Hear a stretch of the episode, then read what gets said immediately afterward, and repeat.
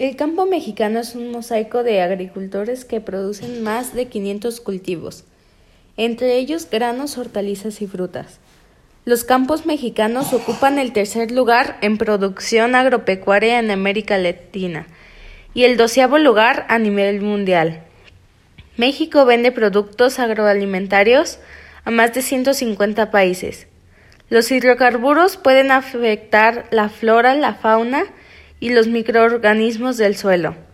También afectan la fertilidad del suelo, el crecimiento de las plantas y la existencia de animales que se alimentan de ellas.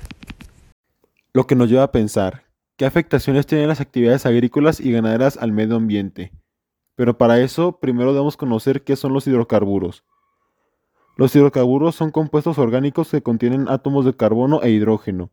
La estructura molecular de los hidrocarburos consiste en un armazón de átomos de carbono a los que se unen los átomos de hidrógeno.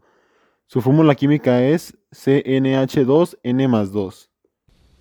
La ganadería tiene un impacto significativo, en especial con las vacas, una de las mayores contaminadoras en la industria ganadera, principalmente debido a la producción de gases metano, durante la digestión y manejo de sus desechos, entre los cuales están los siguientes aspectos del impacto ambiental de las vacas. Emisión de metano. Las vacas son animales rumiantes que tienen un sistema digestivo especializado que les permite descomponer la celulosa en los alimentos fibrosos.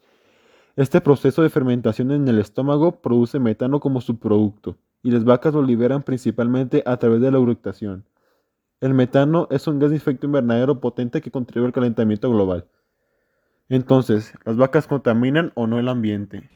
Sí, el ganado bovino emite metano uno de los gases de efecto invernadero. Pero, ¿cuándo influye el ganado vacuno en el calentamiento global?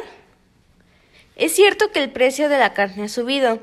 Sin embargo, muchas personas en el mundo están dejando de comer carne, no solo porque es caro, sino también porque creen que la industria de la carne es de las que más contamina el planeta.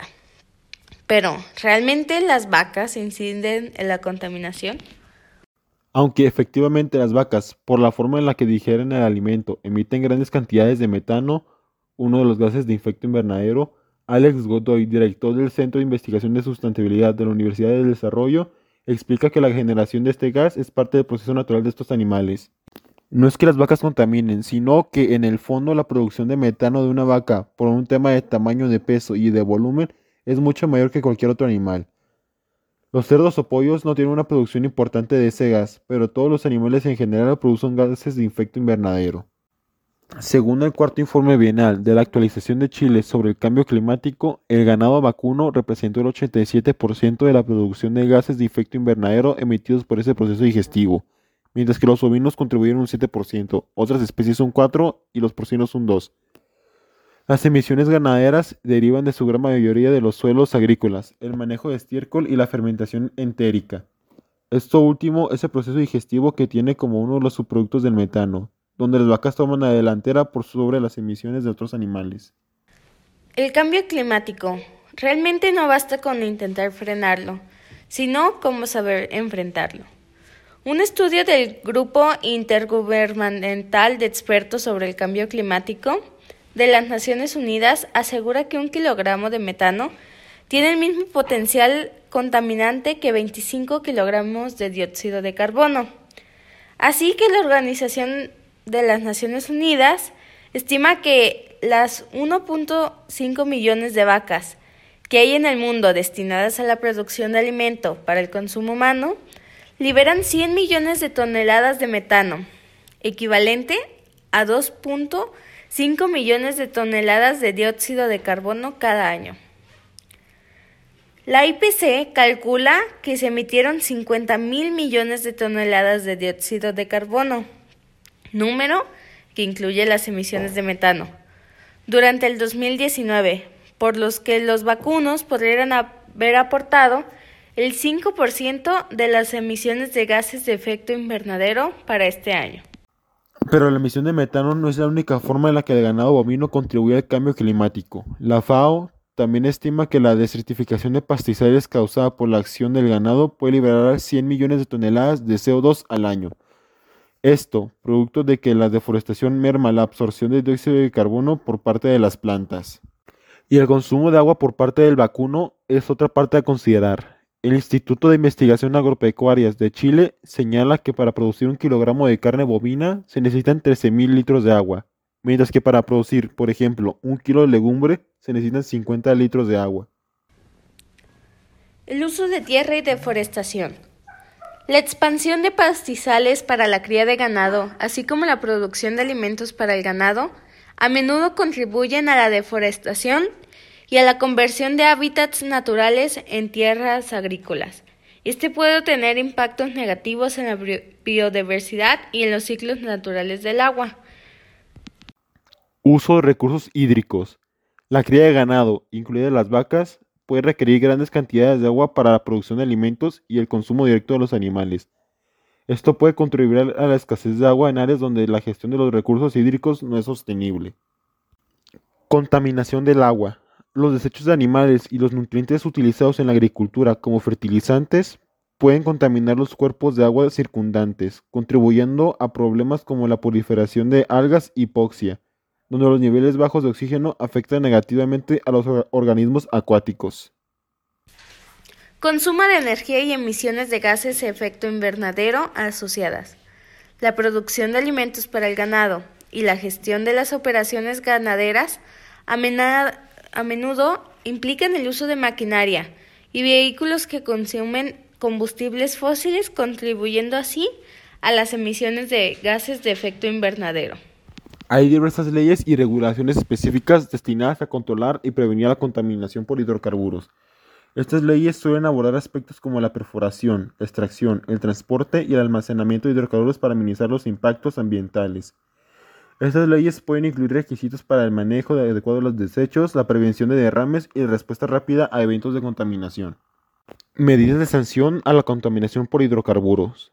Las medidas de sanción varían según la jurisdicción y pueden incluir multas significativas para las empresas responsables de la contaminación por hidrocarburos. Además, las empresas pueden ser obligadas a financiar la limpieza de áreas afectadas y a implementar medidas correctivas.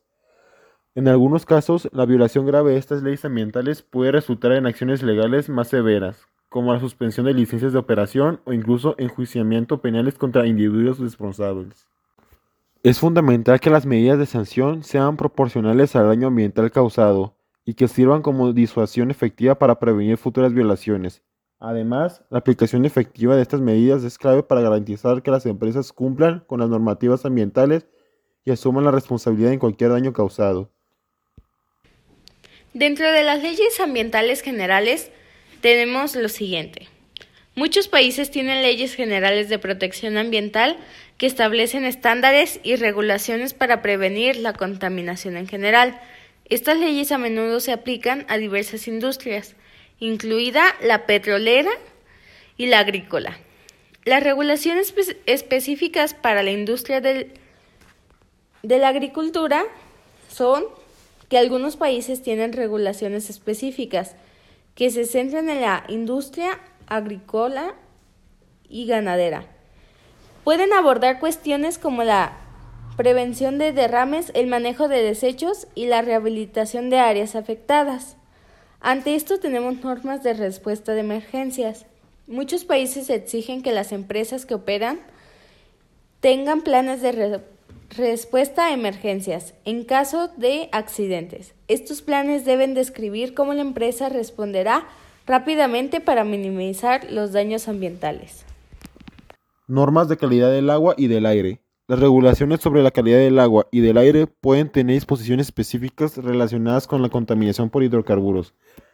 Estas normas establecen límites para las emisiones y vertidos de sustancias contaminantes. Legislación internacional.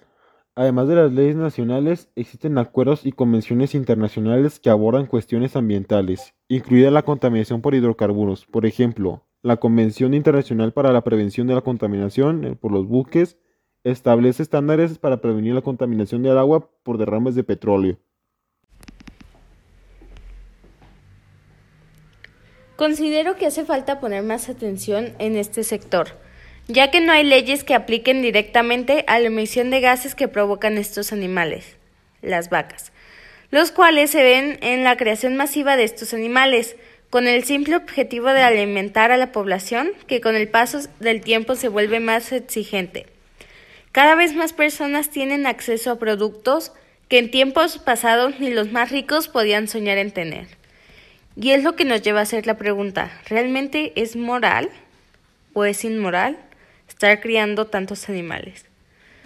La profesión que tiene que ver, que tiene un gran impacto en este rubio, son los ingenieros ambientales, los cuales están comprometidos a cumplir con leyes, reglamentos y demás disposiciones jurídicas que no sean aplicables en todo momento de manera justa e imparcial, con integridad, rectitud y honestidad, y en ninguna circunstancia cometer actos de corrupción durante el desarrollo de sus funciones y actividades.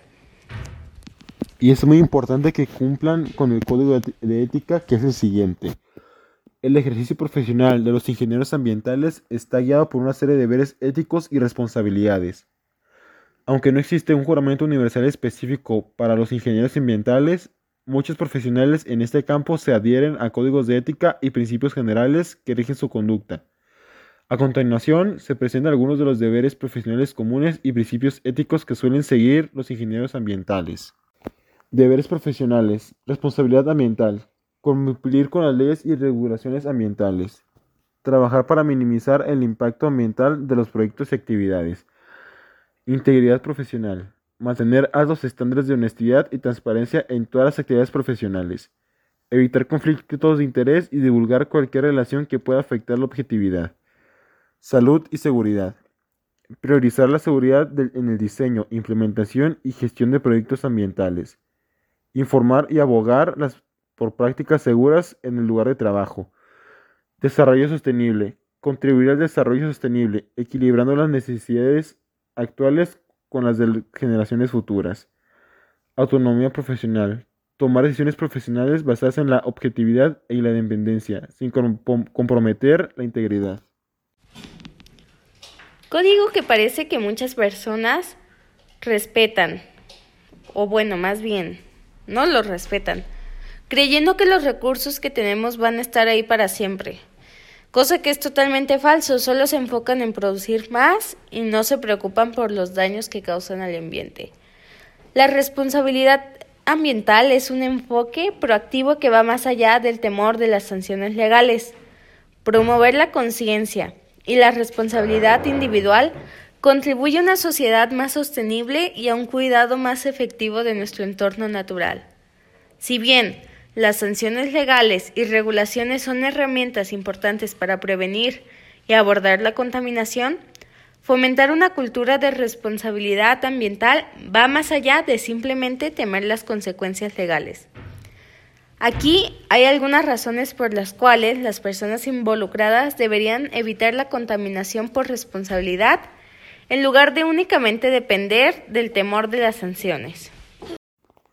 La responsabilidad ambiental implica un compromiso genuino con la sostenibilidad y respeto por el entorno natural.